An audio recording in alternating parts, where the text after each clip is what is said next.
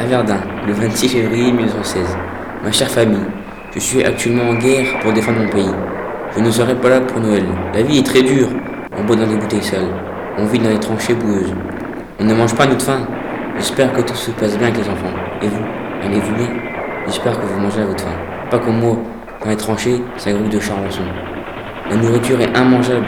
Dans la soupe, il y a des bestioles. Dans les tranchées, la boue nous aspire. Les tranchées sont pleines de cadavres. Au printemps, certains réapparaissent et l'odeur de la pourriture est insupportable. Quand on n'est pas au combat, nous creusons les tranchées et on les consolidons. J'espère pouvoir revenir entier. Les obus nous tombent dessus sans prévenir.